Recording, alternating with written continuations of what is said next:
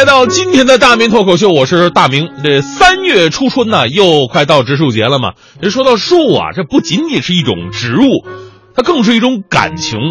人类对大树是有天生的依赖感的。啊，比方说，人们都说背靠大树好乘凉，或者比喻这个爸爸啊，爸爸就是家里的参天大树，这是家里边顶梁柱的意思，能够带给你安全感。没有说爸爸是家里的牵牛花、狗尾巴草，是吧？没有这么说。而且呢，树还是一种标志。比方说，你去中国的每个地方观察，其实能给你带来第一个感受区别的不是建筑，因为说实话，城市发展那么快，现在大城市看起来都差不太多，一个样。但树绝对不一样，因为这是根据气候、地理位置还有文化遗留所决定的。比方说，你到了北京，立马想到的就是这个槐树啊、银杏啊；上海看到的是什么啊？最漂亮的就是法国梧桐。刚才有听众也说到了法国梧桐啊，秋天的时候地上都是脸一样大的梧桐叶 我脸一样大的梧桐叶比各位的脸更大一点我的家乡吉林长春呢，就是松树啊、柳树特别的多，每年到了五六月份的时候，全城飞絮，特别容易着火。浙江啊、福建呐，包括湖南呐，很多地方都是樟树，所以走在街头啊，空气不太一样。有的时候你会闻到那个樟脑球的味儿。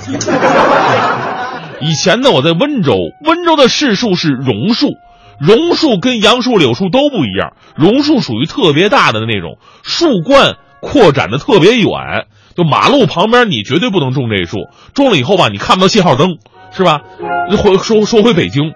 北京的市树啊，国槐嘛，大家伙都知道。这个在北京啊，这槐树见证了几乎每个啊老北京人从来到去的一辈子。因为几乎每个院子门口呢，都戳着这么一棵老槐树。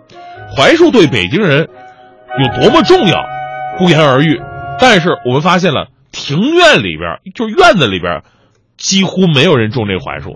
那北京有句老话，“桑柳于槐不进宅”嘛，啊，说据说这个桑啊。是谐音丧不好啊，这个柳树呢做棺材的 不好，榆木疙瘩呢形容人笨，这个榆树也不好。那槐字里边带个鬼，啊鬼可不能进门啊，把门把这个树放门口倒是不错，给你镇下宅吧啊。那说到这个槐树啊，得说说咱们国学大师俞平伯先生一件非常有意思的事儿。俞平伯先生啊是作家、红学家，曾经在北大、清华都任教过。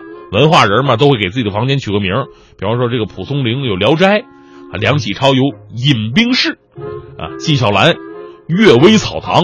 于是于平伯先生啊，呃，由他们家门口那棵槐树，给自己书房取了一个名字，叫做“古槐书屋”，还以书屋的名义写了三本，这个《古槐记梦》《古槐书屋词》《古槐呃这个槐屋梦录》。后来发现了一件非常悲伤的事儿，自己发现自己认错了，门口那不是槐树，是榆树，书都已经出去了，情何以堪呢？所以认清楚身边的树是多么的重要。树的寓意呢，除了刚刚说到的依赖和象征，其实还有很很多代表生命的含义。然后春夏秋冬更替，树木呢也是周而复始。小的时候，我们就总幻想树上会结出我们想要的果子。我小的时候，幼儿园举办儿童绘画比赛嘛，老师在黑板上写了一个大大的“树”字儿，让小朋友们自由发挥。第二天一早，我们把自己的绘画作品交上去了。老师看到我的画，非常惊叹。我画的树干黄色的，树上结的果子全都是金光闪闪的，啊，创作非常新颖，颜色独特。老师立马表扬我说：“大明真棒啊！能告诉老师这上面结的都是什么果子吗？这是一个什么树呢？”我起来大声回答：“树上结的都是铜钱和金元宝，这是我爸教我画的摇钱树。”开个玩笑哈，其实，在我们心里呢，树木就是这样一个宝藏。我们要的什么都可以从树上结下来，但长大之后，我们发现树木的作用啊，可远远不是结果子，而比这个更加重要，维护生态环境。你们知道一棵树值多少钱吗？印度加尔各答农业大学一位教授曾经算了一笔账，就一棵正常生长五十年的大树，按照市场木材价值来计算呢，最多值三百美元。但是如果按照它的生态效益来计算，一棵生长五十年的大树，每年可以生产出价值三万一千两百五十美元的氧气和价值两千五百美元的蛋白质，减轻了大气污染，价值六万两千五百美元，涵养水源价值三万一千两百五十美元，还可以为鸟类以及其他动物提供休息的场所环境，价值三万一千两百五十美元。将这些因素合到一起，一棵价值。一棵树的价值就远远不是三百美元了，而是二十万美元。所以呢，我们每年除了念到什么 GDP 的增速之外呀，绿化覆盖率给我们带来的财富更是不可估量的。而我国这两年呢，也开始渐渐的禁止商业砍伐了。二零一五年全面停止了内蒙古、吉林等重点国有林区商业性采伐，一六年呢将会全面停止非天保工程区国有林场天然林商业性采伐，一七年呢将会实现全面停止全国天然林的商业性采伐。目前我国的绿化覆盖面积已经恢复到百分之二十一了。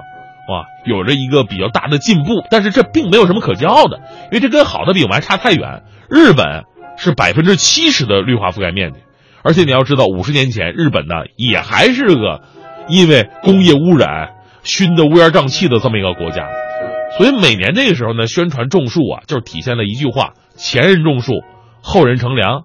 大家都来关心一下身边的绿化，有条件的呢再去认领一棵。好的树木挺好的一件事儿，我们台呀，每年到植树节的时候啊，都会弄一些关于种树的活动。去年就是，去年我们三三两两的拉到郊外去种树，这时候我就发现了一个惊人的内幕，什么内幕呢？我发现欢欢跟蕊希俩人不和。哎呀，你说他俩当时分到一个种树的组嘛，结果他俩互相帮倒忙，这边蕊希刚把树洞挖好，那边欢欢就把土给填上了。捣乱吗？这不有矛盾吗？难道是因为我吗？欢欢心生醋意，女人呢怎么小心眼儿？你没办法，谁让我这么优秀呢？于是我上去劝欢，我说欢欢呢，你说你何必呢啊？你为什么要跟我们蕊希同学过不去呢？虽然她确实更年轻、更漂亮，你这一个姑娘家挖个洞不容易啊！你说你三下两下给人填平了，你这太不讲究了。就我欢欢说了一句话，差点没把我噎死。欢欢说了：“有什么丑啊？别提了，今天不是植树节吗？咱们台里边，让我们三个人一起种树。我们三个人是有分工的，我负责挖洞，徐强负责种树，蕊希负责填土。结果徐强他没来，没有种树的，只剩下我跟蕊希在这挖洞填土了吗？就是欢欢，你这智商真的是不用种树了，你本身就是个植物。”